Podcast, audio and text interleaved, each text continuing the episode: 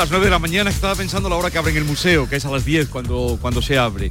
Eh, entonces, llegan las 9 de la mañana y por tanto el día por delante, Carmen Rodríguez Garzón. Sí, pues eh, supongo que el tiempo, que el tiempo pasa mucho más deprisa cuando uno está en un museo como el Bellas Artes de, de, Sevilla. Bueno, a las 3 de la tarde, a las 3 de la tarde, es decir, justo dentro de 6 horas, comienza la operación especial de tráfico con motivo del puente de Todos los Santos, 5 millones y medio de desplazamientos por carretera que se espera en este puente.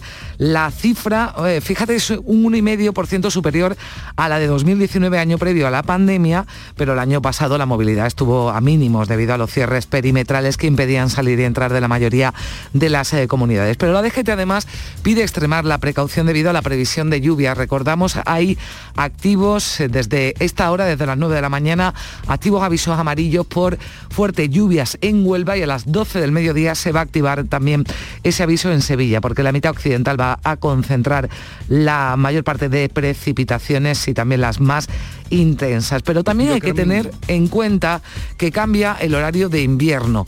En la noche del sábado al domingo, a las 3 de la madrugada van a ser las 2 ¿Y esto qué implica a la hora de conducir? Pues que anochece antes, que aumenta el riesgo de accidentes porque la conducción nocturna es más peligrosa que la diurna. Así que ténganlo en cuenta y también es lo que venimos hablando, que el precio del combustible está muy alto y así parece que va a seguir. A las 2 de la tarde, una hora antes, acaba el plazo para presentar enmiendas a la totalidad los presupuestos generales del Estado, el proyecto de presupuestos del Gobierno. Ni PNV ni Esquerra aclaran de momento si van a vetar las cuentas, apuran las negociaciones hasta el último momento.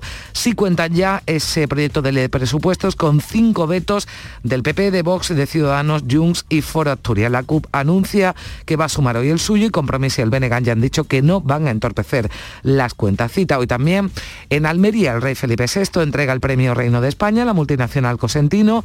Esperamos también conocer más datos de esos dos crímenes terribles, tremendo, de lo que venimos informando. Uno lardero muy cerca de Logroño y un hombre está detenido por asesinar a un niño de nueve años en este pueblo que está muy cerca de la capital de Logroño. Un hombre que ya había cumplido un pena de prisión por un delito de asesinato a una mujer ocurrido en Logroño.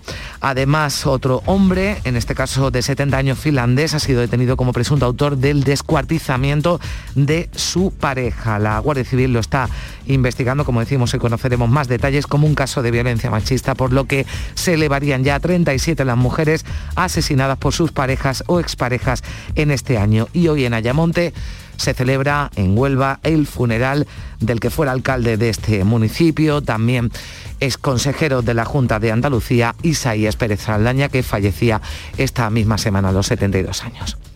Carmen, buen fin de semana y el lunes, qué festivo nos encontramos de nuevo. Sí, por aquí estaremos. buen fin de semana también a ti y a todos. Gracias. Igualmente, adiós. En un momento estamos con Patricia del Pozo, consejera de Cultura y Patrimonio Histórico, y retomamos ya directamente el programa de la Mañana de Andalucía desde el Museo de Bellas Artes. Volvemos en un momento, nueve y tres minutos de la mañana.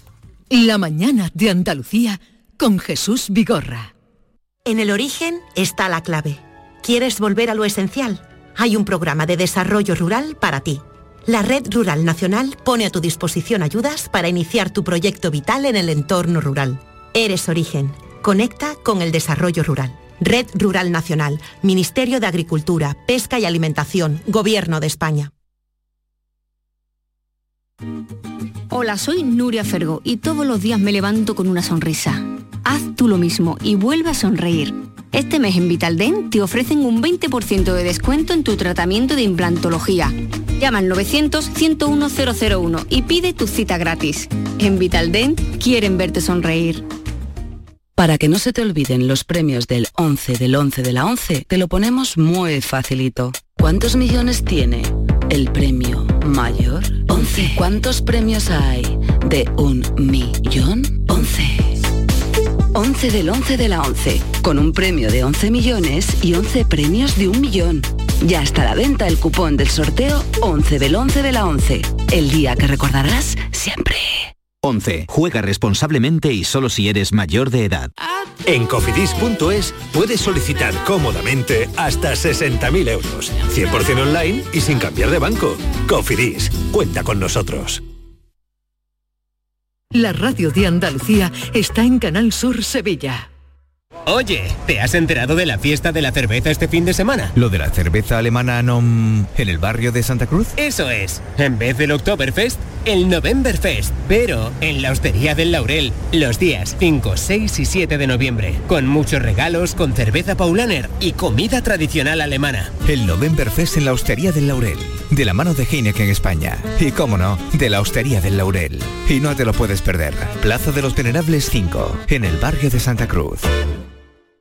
¿Te has enterado de que en Los Alcores está la única tienda Xiaomi oficial de Sevilla? ¿Cómo te lo cuento? Tienen la única tienda Xiaomi de toda Sevilla, con ofertas y promociones que no te puedes perder. Además, renuévate con la nueva temporada en moda y complementos de las primeras marcas. Todo para el hogar, alimentación, gastronomía, cines y todos los servicios que necesitas para hacer de tu visita un momento perfecto. Centro Comercial Los Alcores, Autovía Sevilla-Málaga, salida 7. Mucho donde disfrutar. Llega la quinta edición de Expofare, la Feria de la Agricultura de Regadío del Valle del Guadalquivir del 28 al 30 de octubre en la colonia de Fuente Palmera. La cita profesional más importante sobre las innovaciones y tecnologías aplicadas a la agricultura de regadío. Si eres un profesional vinculado con la cadena de valor de la agricultura de regadío, no te lo debes perder.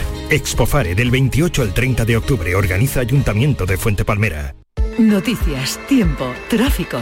Cada día desde muy temprano lo tienes en Canal Sur Sevilla la radio de Andalucía. La vida es como un libro y cada capítulo es una nueva oportunidad de empezar de cero y vivir algo que nunca hubieras imaginado. Sea cual sea tu próximo capítulo, lo importante es que lo hagas realidad. Porque dentro de una vida y muchas vidas, ahora en Cofidis te ofrecemos un nuevo préstamo personal de hasta 60.000 euros. Entra en cofidis.es y cuenta con nosotros.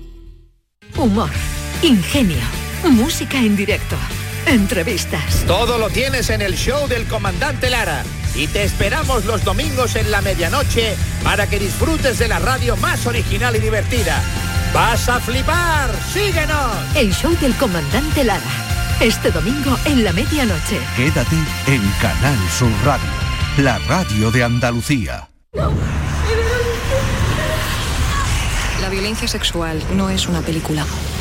Llama al 016 si necesitas información o ayuda. Delegación del Gobierno contra la Violencia de Género. Ministerio de Igualdad. Gobierno de España. No hay que acabar con el miedo, sino con lo que produce el miedo.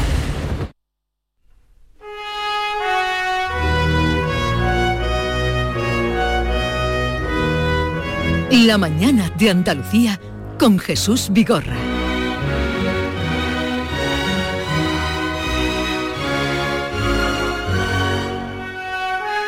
Hoy para toda Andalucía, desde el Museo Bellas Artes de Sevilla, mm, a cuentas de que se acaba de inaugurar una exposición, Picasso y los maestros antiguos, en diálogo, 10 cuadros de Picasso con 10 cuadros de este museo, pero cualquier motivo es bueno y cualquier día es bueno para pasarse por este Museo de Bellas Artes de Sevilla.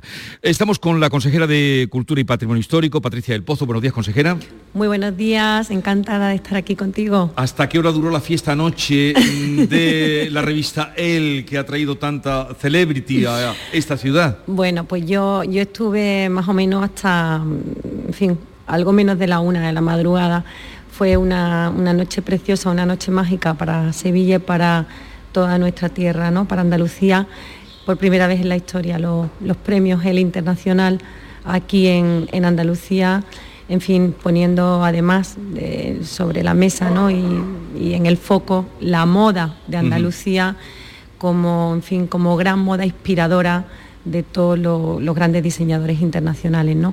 yo creo que fue uno de esos eventos importantes que sitúan a nuestra tierra ahora mismo pues en el liderazgo, ¿no? en la reactivación económica y social de todo nuestro país. Y todo salió bien. ¿Tuvo ocasión de saludar, a Sharon Stone? sí, sí, claro que sí. Y me hice también una foto con ella, claro. Eh, pues eso, que, se sienta atraída por la ciudad, que además ya el vídeo que mm, bueno, puso pues, es un favor que hace.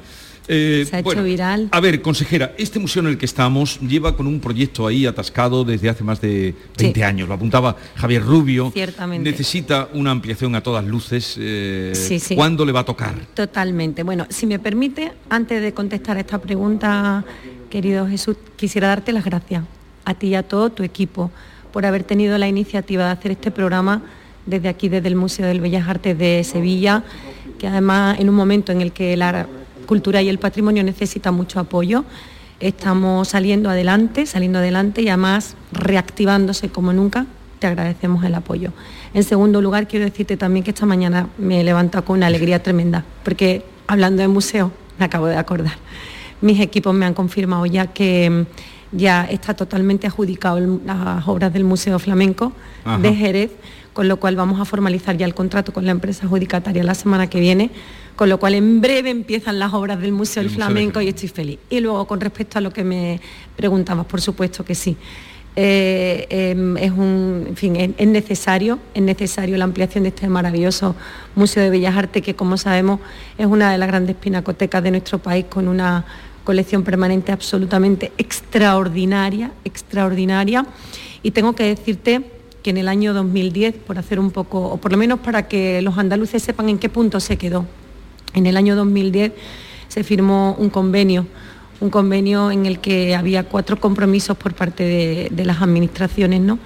Eh, la Junta de Andalucía eh, cedía, cedía el Palacio de Monsalves al, al Ministerio y elaboraba el plan museológico. El Ministerio se ocupaba de las obras que ascendían a 35-40 millones de euros, que es una cantidad elevada, evidentemente y luego el, Ayuntamiento de Sevilla se comprometía por su parte pues eh, a decentar toda la parte de fuera, básicamente. ¿no? Claro, eso eh, en el convenio también se establecía que las obras tendrían que estar empezando en torno a 2012. Eh, bueno, pues no sé si fue probablemente que llegó pues toda la crisis económica que llegó en aquel momento y el, y el proyecto, el convenio ya pasó al olvido. ¿no? Han pasado muchísimos años, muchísimos años, y ese convenio pues ha seguido guardado en el cajón. Nosotros eh, ya en los presupuestos generales del Estado, de ahora, el Grupo Parlamentario Popular va a presentar una enmienda en el Congreso recordando y solicitando la puesta en marcha de esas obras en la ampliación del Bellas Artes y nosotros desde, luego, desde el Gobierno de la Junta de Andalucía se lo vamos a seguir solicitando al Ministerio. Comprendemos que ahora mismo está en carga, somos sensatos también, ¿no? Está en carga la obra del arqueológico que supera los 20 millones de euros, que va a empezar a licitarse ya en este año y entendemos ¿no? que habiendo esa obra tan importante en Sevilla ahora mismo en marcha, pues que mm, probablemente la ampliación del Bellas Artes haya que ponerla en carga un poquito lo que pasa es que siempre, le toca al Bellas Artes quedarse atrás. No, no, no, no, no, para nada. Para nosotros una prioridad está en marcha el arqueológico y el siguiente tiene que ser el Bellas Artes. Para el arqueológico, que es eh, un grandísimo museo de, nivel eh, internacional, por supuesto, mm. eh, ¿hay fecha posible en el horizonte de...? Nosotros estamos terminando la mudanza. La mudanza está siendo muy laboriosa, muy compleja, más de un millón de registros, además una mudanza mm, espectacular eh, terminaremos pues a finales de este año, en los primeros meses del, del, próximo año empezarán las licitaciones por parte del Ministerio y yo espero que antes de que acabe el 22 empiecen ya las obras en el, en el, en el, museo, Bien, eh, después de la pandemia, que eh, al menos la estamos... pues no diré superando sí, pero todavía no terminada para que nadie se venga arriba porque ya vemos países donde están retrocediendo. Mm, la actividad cultural se retoma, lo que depende directamente de su consejería. ¿Qué proyectos hay importantes? Estamos trabajando más que nunca, pero nosotros, no solo nosotros desde la Consejería de Cultura y Patrimonio Histórico, sino todo el colectivo, o sea, todos los colectivos de la cultura. Eh, como nunca.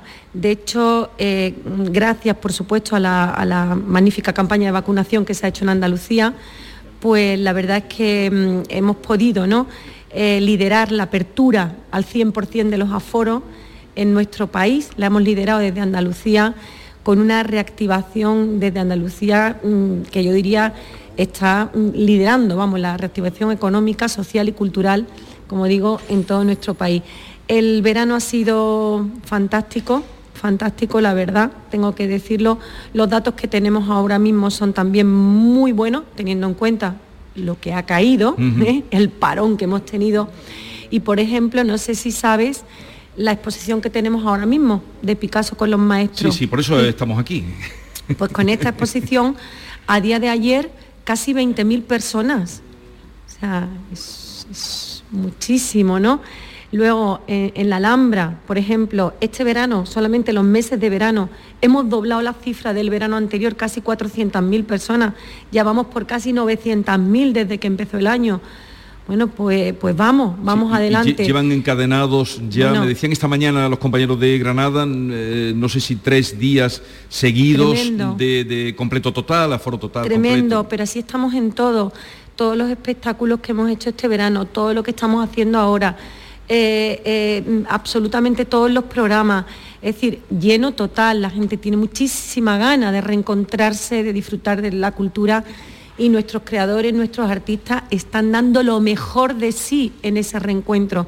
Yo creo que estamos viviendo ahora mismo con mucha responsabilidad, ¿eh? que nosotros seguimos con mucha responsabilidad, mucha cautela, una explosión de, cultura, eh, de, alegría, ¿no? de, de encuentro con ese refugio para la esperanza y para la alegría que es la cultura, tremendo, ¿no? Y en Andalucía, que respiramos cultura, tradiciones, patrimonio por los cuatro costados, pues evidentemente...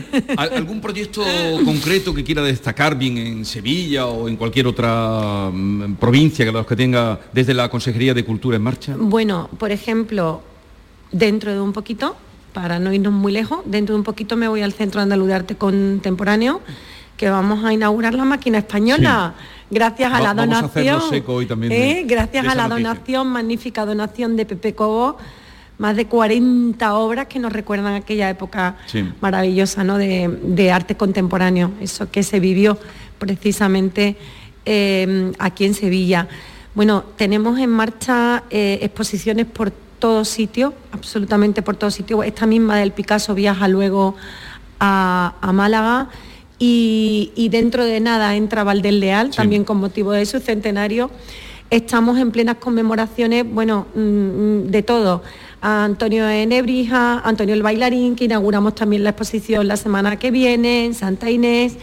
Em, mm, tenemos también por delante el centenario del primer Festival de Cantejón de Granada, que se cumple ahora también en el 22. En fin, mm, mm, no paramos, flamenco viene del sur a pleno rendimiento, el Ballet Flamenco Andalucía trabajando por todos sitios, en fin. Mm, ¿Y, en los presupuestos le van a subir la partida con todo lo que usted está contando, consejera, y con esa pasión que, que le pone?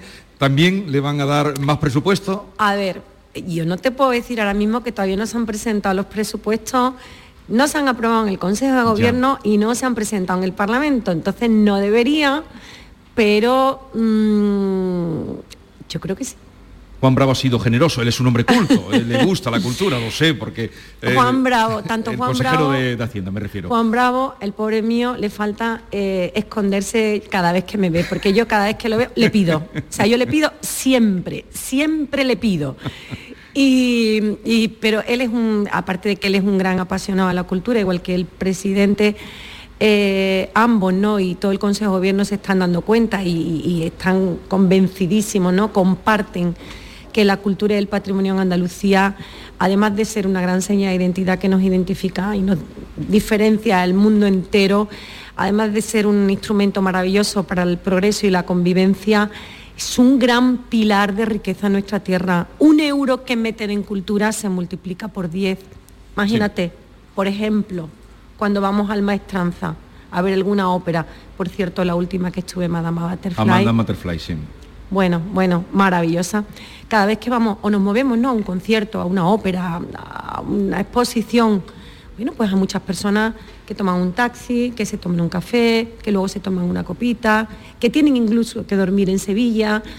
Eso es generar riqueza a nuestra tierra.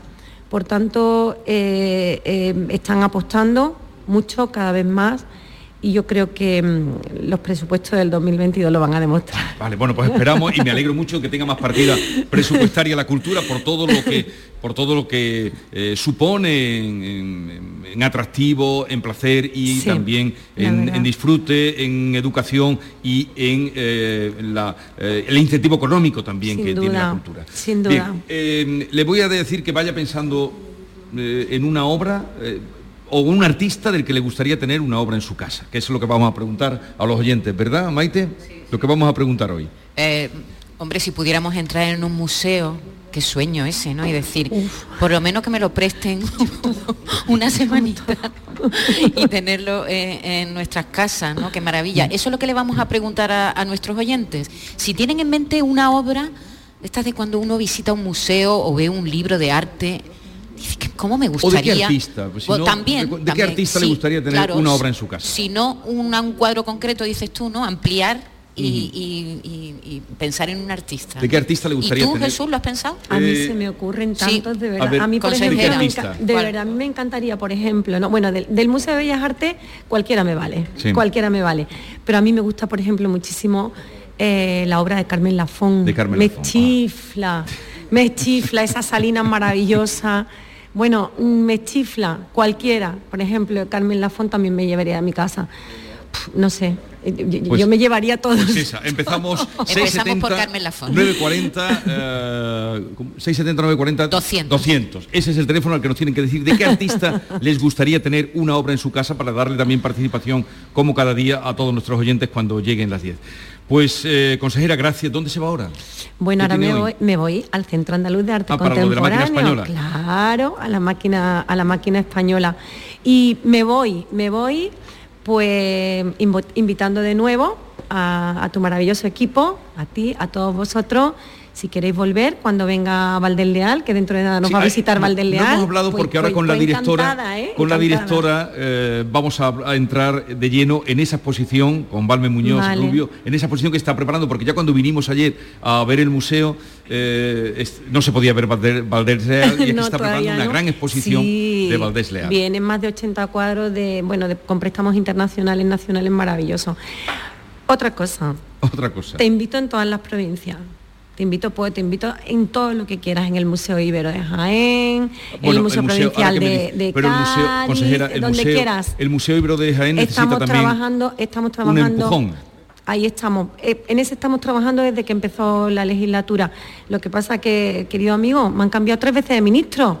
Cada vez que voy avanzando, cada vez que voy avanzando. El Museo Ibero, el continente supera ahora mismo, hoy por hoy, el contenido. Fue un, fue un, en fin, un gran edificio que, que se hizo, un gran museo, es un gran edificio, grandes instalaciones pero mm, sin tener eh, comprometido, sin tener cerrado el plan museológico, que tiene que contar con colecciones que son del Estado, ¿no? Entonces, en eso estamos trabajando, en llenar ese maravilloso museo con su plan museológico que ya lo tenemos redactado, su plan museográfico y todas las piezas íberas que tienen que estar. Estamos en ello. Yo espero eh, poder ya avanzar con el Ministerio, anunciar próximamente pues ese, ese, mm, ese proyecto ya finalizado. Bueno, Patricia del Pozo, consejera de Cultura y Patrimonio Histórico, gracias por la visita y nada, hasta un próximo encuentro y que sea tan feliz como en este patio del aljibe. Sí, la verdad. dicen que va a empezar a llover cuando terminemos el programa. Pues eso sería la mayor alegría, bueno, para, para toda Andalucía, que cayera agua, por fin. Desde luego. Gracias, y que tenga un buen fin de semana. Muchísimas gracias igualmente. Adiós. Son las 9 mm, ya y 20, no tengo el reloj delante, a ver, se me ha y 23, para decirlo con hora y con precisión. 9.23, hacemos una pausa y continuamos. La mañana de Andalucía con Jesús Vigorra. El secreto de un buen día, cocina rica en compañía, momentos no men, hay momentos para siempre,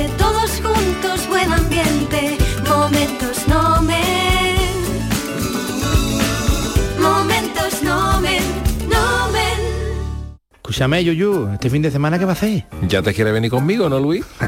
Hombre, dímelo. Pues mira, lo que quiero hacer es una paella con la familia o con los amigos. Por supuesto, con el mejor arroz, el arroz nomen.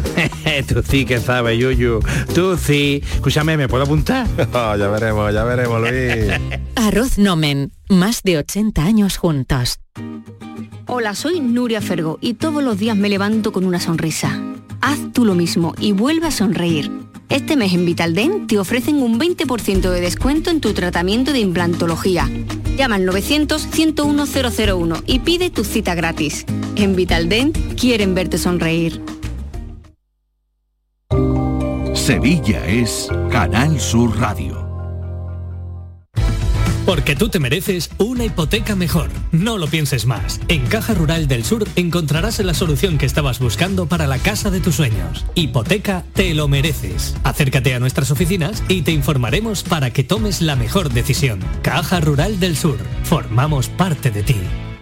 Oye, ¿te has enterado de la fiesta de la cerveza este fin de semana? ¿Lo de la cerveza alemana no... en el barrio de Santa Cruz? Eso es. En vez del Oktoberfest, el Novemberfest. Pero en la Hostería del Laurel, los días 5, 6 y 7 de noviembre. Con muchos regalos, con cerveza Paulaner y comida tradicional alemana. El Novemberfest en la Hostería del Laurel.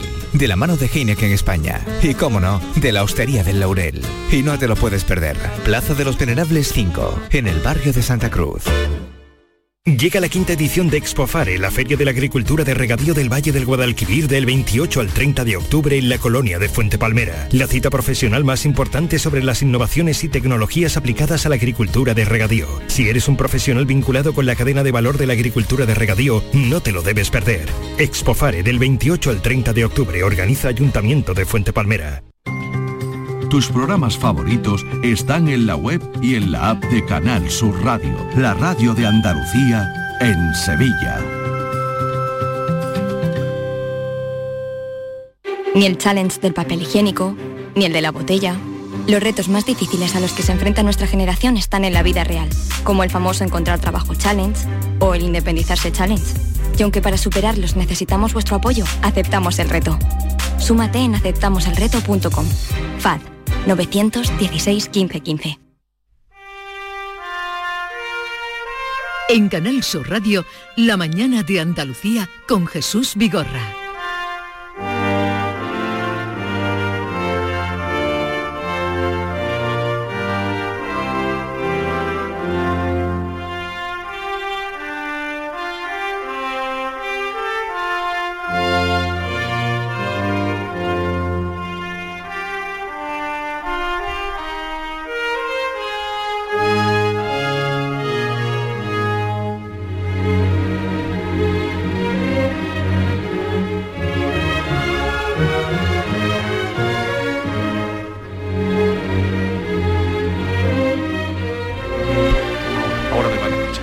Directora del Museo de Bellas Artes, eh, buenos días, Valme Muñoz. Buenos días. Estamos en la antesala, ahí pone sala 1, la sala número uno del museo. Cuando yo, eh, pasemos, ¿qué vamos a descubrir o qué...? Vamos a ver los comienzos de la, de la Escuela Sevillana de Pintura y Escultura eh, desde la Edad Media.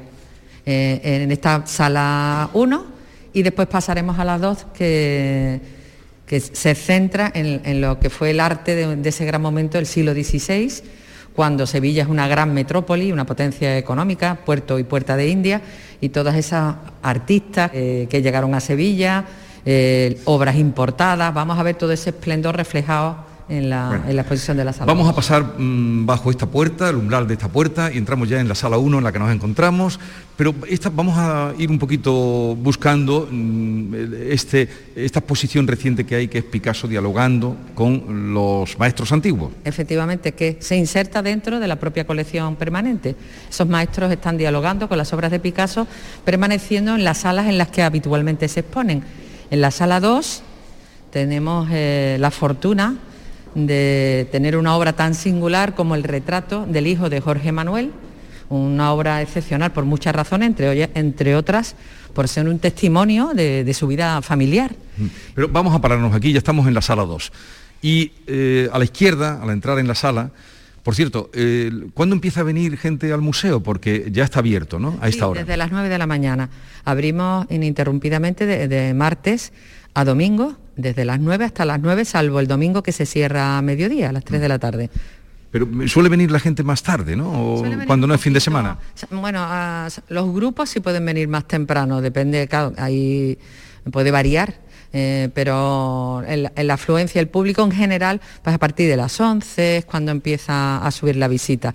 Al mediodía se también eh, es importante porque viene mucho público extranjero, habéis visto que ya se ha, eh, bueno, ha vuelto el turismo y, y el, el visitante extranjero pues utiliza esa franja de mediodía que nosotros utilizamos para, para el almuerzo. Sin embargo, el museo en ese momento, esa franja también tiene bastante vida. Son las nueve y media de la mañana y antes de seguir este este trístico que nos encontramos aquí, sala 2, estamos con la directora, paseando, recorriendo el museo, en la, eh, la quietud de que hay muy poquita gente todavía, este trístico eh, esta maravilla. Díganos. a, esto nos, a esto nos referíamos.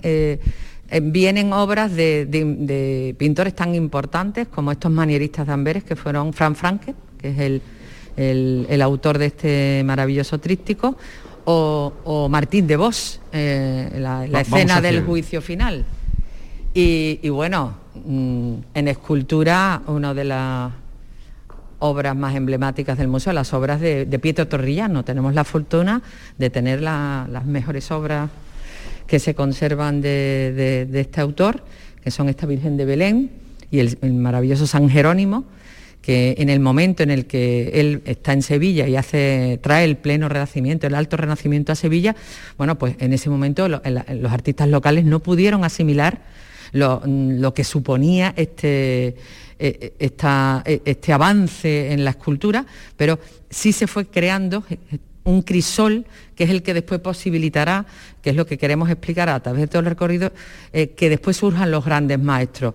Eh, ya hemos visto en la reciente exposición de Martínez Montañés el, referente eh, tan importantísimo que fue este, este expresivo y, ese alarde técnico que supuso la realización de este San Jerónimo eh, por parte de, Torrillano, cuando en la escuela sevillana lo que había eran imágenes tipo medieval, eh, imágenes tronos, de vírgenes tronos que tenían solo un punto de vista. Sin embargo, ya veis que, es una, figura para ver eh, pero está muy bien presentado museológicamente porque al, entrar en esta sala que da aquí al un patio, bueno, los patios de este museo, porque este museo de Bellas Artes de Sevilla, ¿qué tiene de singular? ¿Qué tiene de excepcional?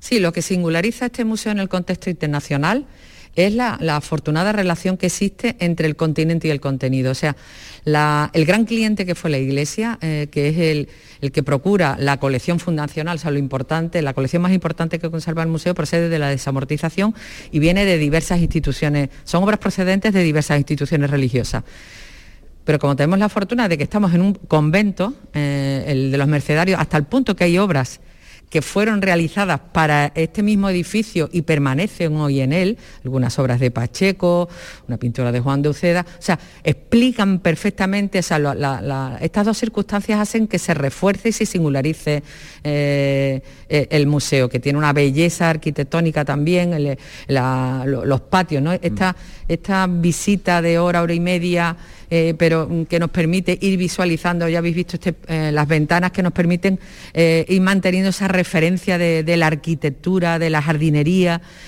toda esa singularidad es lo que nos individualiza, al margen de que la colección de pintura sevillana del barroco, fundamentalmente, y de escultura, es una visita ineludible para cualquiera que quiera tener una profunda comprensión de lo que significó el barroco español. Bueno, el último, mm, porque luego vino el año de la pandemia, vino todo aquello, pero eh, estuvo casi en torno al medio millón de visitantes en el año. La de Murillo Cuarto Centenario fue un hito excepcionalísimo, rozamos el medio millón de visitantes. Eso en un museo de estas dimensiones eh, resultó una cifra absolutamente insólita. Si es verdad que, el visitante ha ido creciendo, no solo el visitante presencial, sino el virtual a través de las redes sociales y que es un crecimiento mm, muy intenso del que estamos muy satisfechos y también el que se vincula con, nuestro programa educativo. Tenemos un programa educativo potente, con marcado carácter eh, de inclusión social, eh, del que se hacía eco recientemente eh, la prensa a través de una, una, actividad en concreto de las que realizamos con la Fundación Paz y Bien. Y todo esto nos ha traído pues, un visitante que, se fideliza a las actividades del museo, que es un público diverso y creciente, que ha ido aumentando, y también ese público virtual que entra por nuestras puertas y a lo mejor están en, pues, en Estados Unidos, en Canadá. Eh, eso también, eh, la verdad, que nos ha dado una visibilidad enorme Bien, llegamos ya en esta sala al primer diálogo, porque son 10 diálogos eh, en esa exposición de Picasso y los maestros antiguos. Y a ver, eh, explíquenos, cuéntenos para que estamos delante de diálogo, un greco, ¿no? Eh, o, de, la Picasso, Sí, Picasso, mm, tuvo, lo que queremos que se, que se visualice es que tuvo una profunda comprensión de, la tradición clásica y él, por ejemplo, admiraba mucho en, la, singular personalidad del Greco, su su liberación, eh, eh, eh, el punto revolucionario que tuvo en su momento a la hora de interpretar la realidad, mm, digamos, crean, son puntos de admiración y puntos que hicieron que, Picasso se fijara particularmente en este artista hasta el punto que en 1950 hizo una versión de, este cuadro, del retrato de Jorge Manuel, de su hijo, que aparece con los instrumentos de pintor. Eh, una pintura que se encuentra en la colección Rosengart en Lucerna. Y aquí se pone en diálogo con un, retrato de caballero. Vemos que eh, mm, se ve el conocimiento que él tenía de, la tradición del retrato eh, clásico. sin embargo, ahí la ha sustituido, en este caso, en este retrato de caballero, que vemos que tiene la indumentaria, la gola, esa indumentaria que nos hace ver el estatus social de los representados, eh, pero aquí los instrumentos, la paleta, los pinceles están sustituidos por, una espada y vemos como, Picasso exagera esa realidad y no, hay intención de una efigie realista. Hay una superación, hay una exageración en los rasgos, en las manos, eh, vemos todo ese juego, los, diferentes perfiles que, nos hacen, hay referencias, alusiones al cubismo, posibilidades de ver el rostro desde diversos eh, puntos de vista. Este sería el primer diálogo. Este es el primer pero vamos a seguir, vamos a pasar a la otra sala. Mm, pero a ver, directora, mm, ¿Picasso le echó cuentas a los maestros antiguos? Picasso eh, tenía ese, conocimiento profundo. Eh, hay una. En, los maestros antiguos había también eh, la pervivencia de tradición, pero en algunos de ellos de liberación y ruptura, ¿no? Eh, eh, es, es eso, jugando con todos esos elementos, él después pues se inspiraba en ellos, emulaba eh, retorcía, en fin, el, toda esa fuerza creativa arrolladora que tenía Picasso, pues jugaba con todos esos elementos, pero qué duda cabe que él tenía un conocimiento profundo de los grandes maestros de la pintura. Bueno, estamos caminando por el museo, ya digo, en esa quietud de esta hora de la mañana, donde todavía no han empezado a llegar visitas, pronto se llegarán a ver. Ahora me llama la atención la directora para que miremos también eh, unas pinturas sobre las que estamos caminando. Eh, a ver. La serie de la Merced que realizaron Alonso Vázquez y Francisco Pacheco para el claustro mayor del convento de la Merced. Estas fueron expresamente, expresamente realizadas para, este edificio que, conservamos aquí en la, exponemos en la sala 3. Vamos a seguir, pasamos a la sala 4, estamos caminando por el museo y vamos al encuentro de otro diálogo, pero antes, ¿cómo surge la idea de eh, casar eh, Picasso, que son 10, con eh, maestros antiguos. Bueno, ¿Y, cuál ha sido la, aportación de, de, este museo? Bueno, nosotros nos propone el proyecto la consejería y lo abordamos y pensamos que, era una buena idea el, mostrarlo, el que posibilitar que el visitante hiciera este descubrimiento, este recorrido y, facilitarle que pudiera obtener mm, su propia visión. Solo. Esto admite lectura eh, desde diversos puntos de vista. Lo que queríamos incitar a esa reflexión nos parecía que era buena idea el, que eh, eh, estos diálogos estuvieran arropados por todo el resto de la colección eh, permanente y si, os fijáis hay unos elementos en el propio diseño museográfico que nos identifican perfectamente dónde se producen estos diálogos en las diversas salas del museo. lo, que tiene de sorprendente también y de, atractivo es que en un museo como este, en unas salas que estamos caminando de pintura barroca, pues claro, de pronto aparece Picasso como este cuadro que vamos a ver, que es la mujer con eh, mantilla. Vamos a acercarnos y sí, hay dos, aquí estamos ante dos cuadros de Picasso, uno el que hizo a Olga Koklova, que era la bailarina con la que él se fue, con los ballets de Diaghilev, y es, este mucha gente seguro lo tiene en su, en su, o lo ha visto alguna vez, porque ha sido un cuadro muy fotografiado, se ha visto mucho con la mantilla, que no es una mantilla. no, es un mantel que está sobre su cabeza. Eh, son dos retratos que, que, tienen, en ellos hay una distancia de 50 años, eh, dos formas de ver la, eh, el, retrato, de concebir un retrato, pero que denota que hay un conocimiento de la tradición del retrato español, en este caso representado por los donantes de, la obra de Pacheco.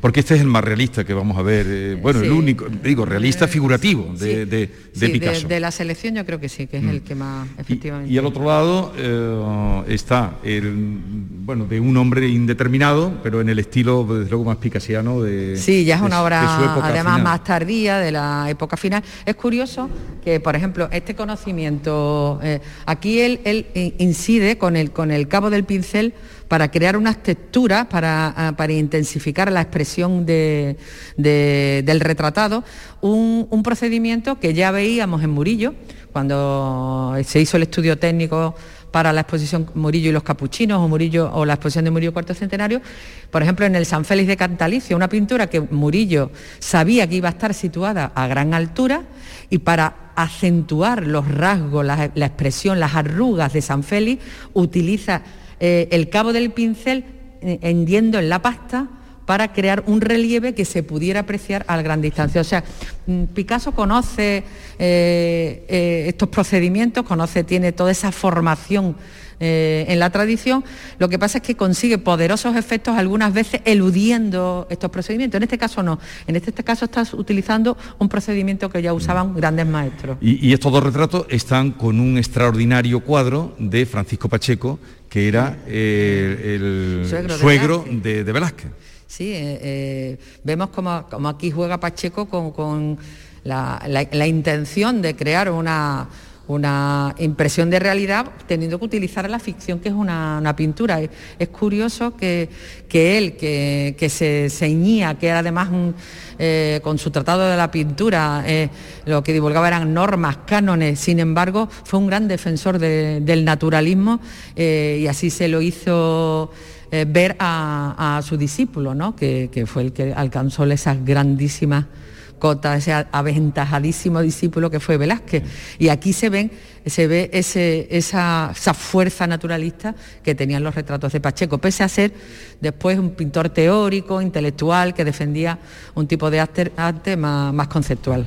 Bueno, vamos a seguir recorriendo eh, la sala, pero vamos a dar, en un momento iremos al Museo mm, Picasso de Málaga para hablar con José Lebrero. Eh, hacemos una pausa mientras nos vamos moviendo por las salas y continuamos. En el origen está la clave. ¿Quieres volver a lo esencial? Hay un programa de desarrollo rural para ti. La Red Rural Nacional pone a tu disposición ayudas para iniciar tu proyecto vital en el entorno rural. Eres origen. Conecta con el desarrollo rural. Red Rural Nacional, Ministerio de Agricultura, Pesca y Alimentación, Gobierno de España. Yo ya no pago por mi consumo y digo chao, digo chao, digo chao, chao, chao, a tú lo mismo. Vente conmigo, nuestro petróleo es el sol. Dile chao. Bienvenido al autoconsumo dimarsa.es. Estudiar de forma online y semipresencial, adaptando el ritmo de estudio a tu situación personal. Es posible gracias a UNED Sevilla. UNED Sevilla te da la posibilidad de cambiar tu futuro con su oferta de más de 28 grados, másteres oficiales, cursos de idiomas y los nuevos microtítulos de solo un año de duración. Es el momento de plantearte nuevas metas. Cambia tu futuro. UNED Sevilla te ayuda. Ahora reciclando latas y botellas de plástico de bebidas puedes reducir el CO2 y dar oxígeno a tu ciudad ganando premios sostenibles.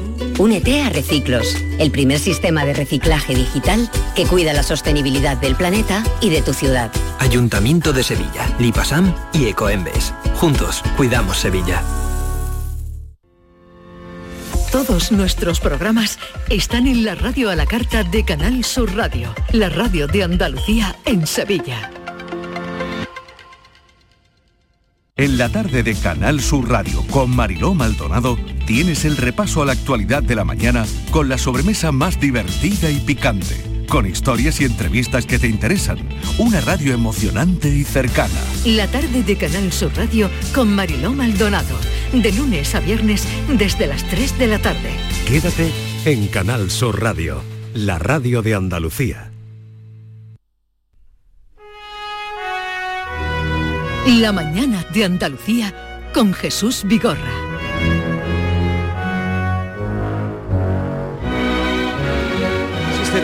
Estamos haciendo por el Museo de Bellas Artes de Sevilla y desde este templo del arte barroco vamos al museo más moderno de Andalucía, el de más reciente creación que cumplió 18 eh, años justamente esta semana, tal que es el Museo Picasso Málaga. Su director nos atiende desde allí. José Lebrero, buenos días, director.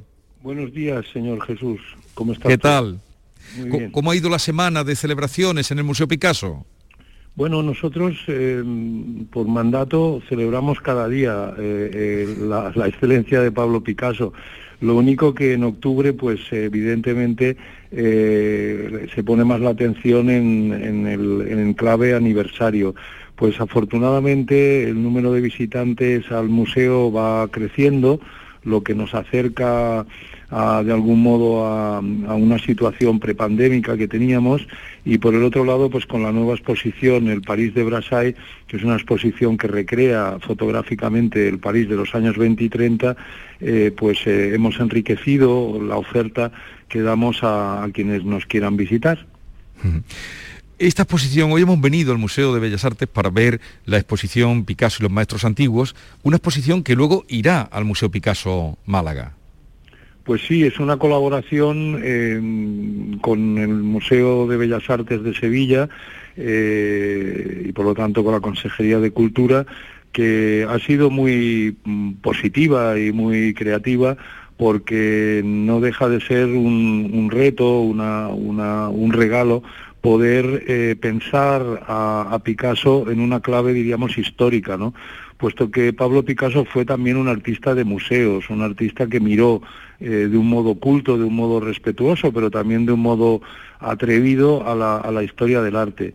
Y el barroco, el barroco andaluz, el barroco español, y, no solo el barroco, sino también la pintura eh, digamos, eh, que, venía históricamente hacia su tiempo, que es el tiempo del siglo XX, pues está muy bien expresada y, representada en esa gran y bonita institución sevillana. Pues estamos recorriendo, vamos ahora por, hemos visto, acabamos de ver el retrato de Clocova, de Olga Koklova, frente a los retratos de, Pacheco, vamos a seguir recorriéndolo, pero queríamos llamar la atención sobre eh, cómo luego esta exposición ya ahí, eh, ¿hay fecha ya eh, cerrada para cuando se inaugurará en Málaga?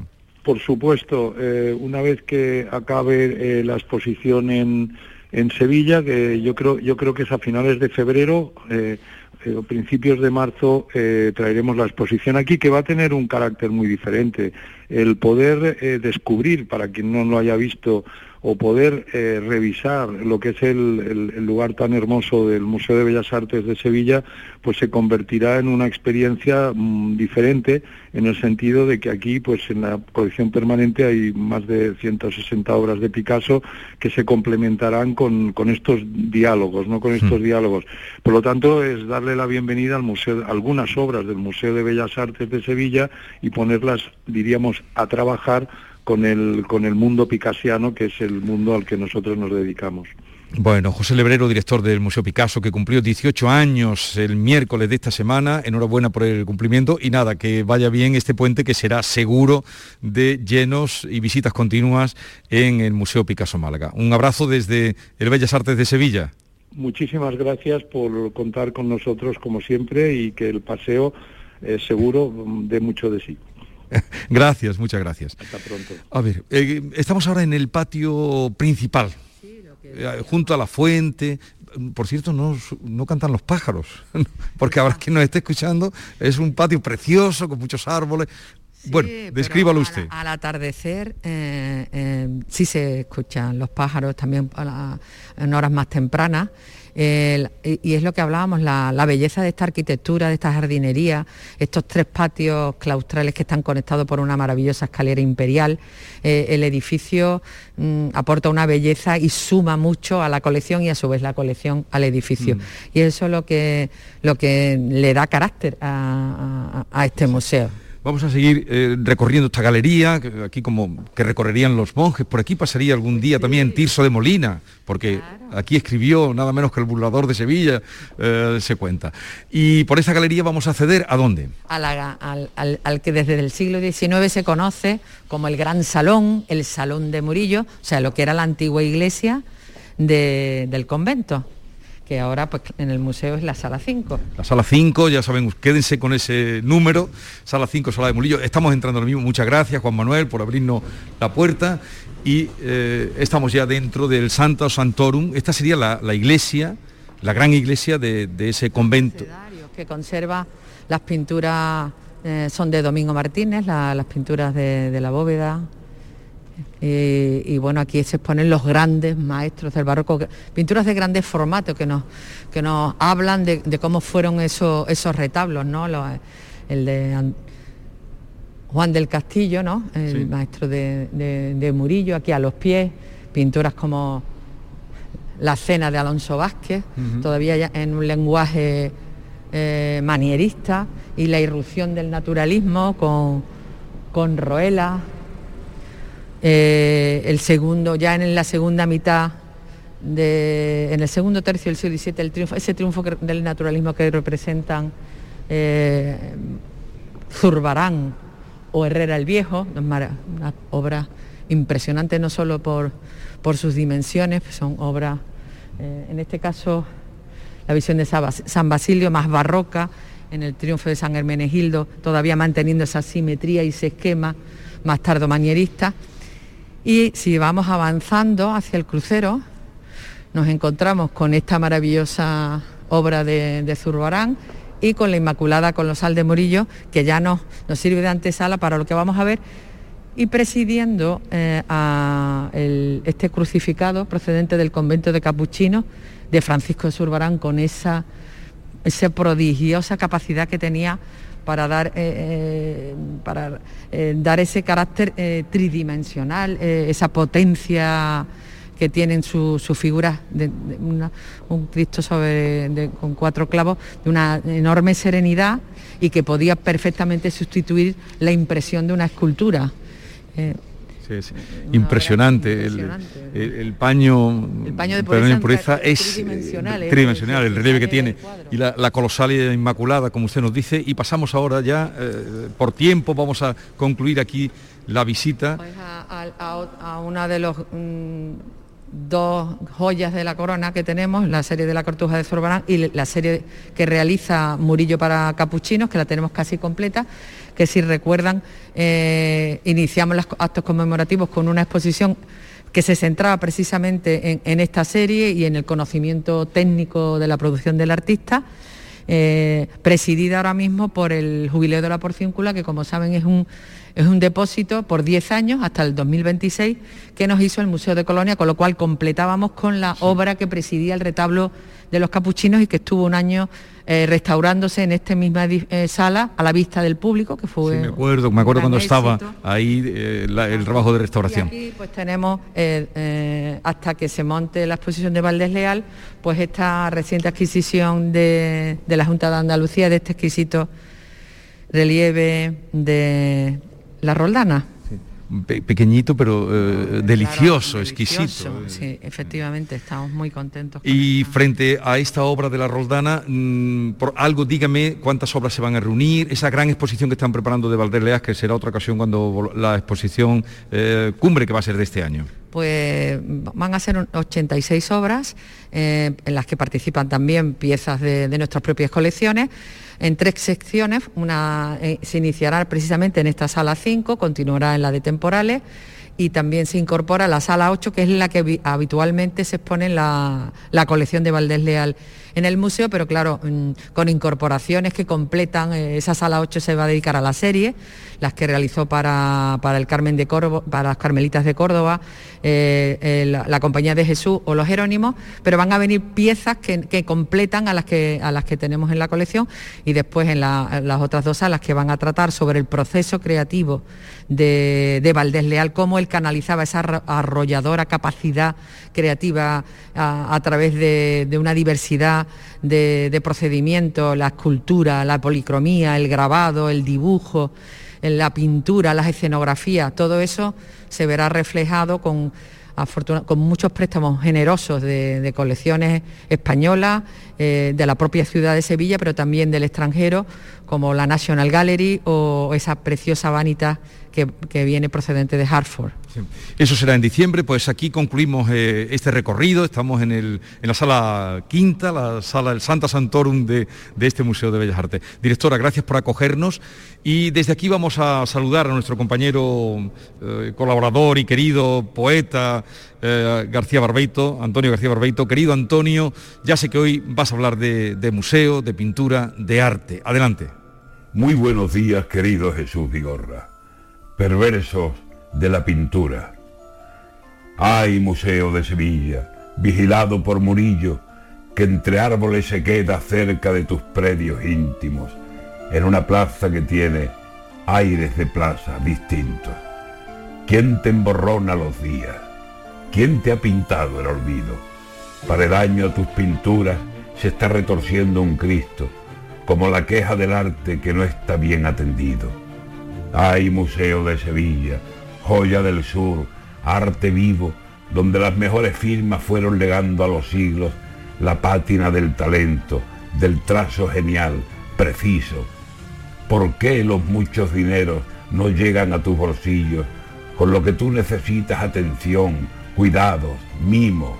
¿Por qué lo contemporáneo es más que tú preferido? Hay Museo de Sevilla, el más hermoso latido de pinceles que te dieron la excelsa luz del prestigio. Si te viera Juan Miguel, como mis ojos te han visto, dejado de los cuidados y tan sobrado de olvidos. Ay, si Trinidad viniera a tus jardines hoy mismo, Trinidad, mi Trinidad, copla llorando contigo. Ay, Museo de Sevilla, quiero quedarme contigo en el cuadro que tú elijas para darme domicilio. Ay, Museo de Sevilla, arte sin hacer ruido, joyero de la pintura, tesoro, tesoro mío, grita a la luz de tu plaza y une a Picasso en tu grito que necesitas ayuda, que aún existes, que estás vivo. Al de Sevilla iba diario Juan Miguel a copiar las maravillas de Murillo bueno, estoy volviendo a donde tenemos el estudio improvisado, patio del aljibe, con Yolanda después de este recorrido que hemos hecho y Maite eh, adelante con ese requerimiento que estamos haciendo hoy a los oyentes. Ah, te temía yo, digo, no, ahora me va a pedir que cante, ahora me va a pedir que cante. No, vamos a pedirle a nuestros oyentes que nos manden notas de voz al 679 40 200 para decirnos qué obra, dos cosas, qué obra le gustaría tener en su casa, qué obra pictórica, qué pintura o qué pintor, cuál es su pintor. Eh, a fin de cuentas, Jesús, le estamos preguntando a nuestros oyentes cuál es su pintor favorito, ¿no? Porque una obra de un pintor, pues le estamos preguntando a nuestros oyentes cuál es un pintor favorito. Y entre esas pinturas de ese pintor, pues si, si tienen la ilusión de tener una de sus obras colgada en su casa, esa es la pregunta que vamos a hacer. Tú tienes, tú tienes una, es muy difícil elegir una, ¿eh? Jesús. Por eso yo decía lo del artista. Sí, lo del artista, eso. Por eso lo del artista. El artista, en realidad le estamos preguntando a nuestros oyentes cuál es su artista favorito, ¿no? O, cuál es... Bueno, hay tantos, hay tantos que artista favorito y, pero claro, si tuviera una obra, esa soñar, soñar, soñar, que no cuesta. Sí, soñar que no cuesta. ¿Tú lo has pensado? 670, yo luego te lo digo. Venga, luego. 670, eh, 940, 200. Estamos a unos minutitos ya de las 10 de la mañana, luego vamos a continuar escuchándoles a ustedes. Vamos a tener con nosotros también al eh, eminente catedrático, experto en barroco y muy especialmente en Murillo, como, como es Enrique Valdivieso. Vamos a tener también... A María Tapia. Va a pasar por aquí la joven pintora María Tapia, que es licenciada en Bellas Artes por la Universidad de Sevilla y ha recibido el encargo de hacer el cartel de las fiestas de primavera. Así que vamos a hablar con un grandísimo experto en pintura barroca, como es Enrique Valdivieso, como tú decías, y, vamos a saludar a María Tapia. Y vamos a hablar pues de la importancia del color en los cuadros y otras muchas cuestiones aquí hasta las 12 de la Y con, con Joaquín Moekel, como cada viernes a las 10 y media de la mañana.